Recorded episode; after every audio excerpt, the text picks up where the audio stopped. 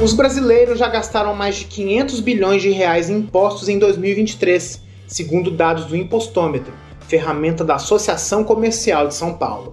A marca foi atingida em 23 de fevereiro, às 16 horas e 1 minuto, com quatro dias de antecedência em comparação a 2022.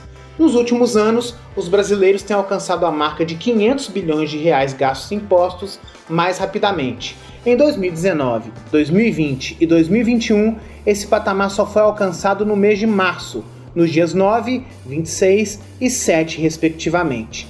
De acordo com a análise do economista da Associação Comercial de São Paulo, Marcel Solímel, o crescimento na arrecadação pode ser explicado pelo aumento nos preços, com a inflação acumulada para o período. Em 2022, os impostos pagos pelos contribuintes brasileiros em todo o país totalizavam mais de 2,8 trilhões de reais, um crescimento de 11,5% em relação a 2021.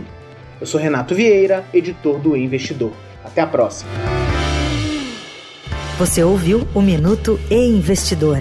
Informação confiável para investir bem.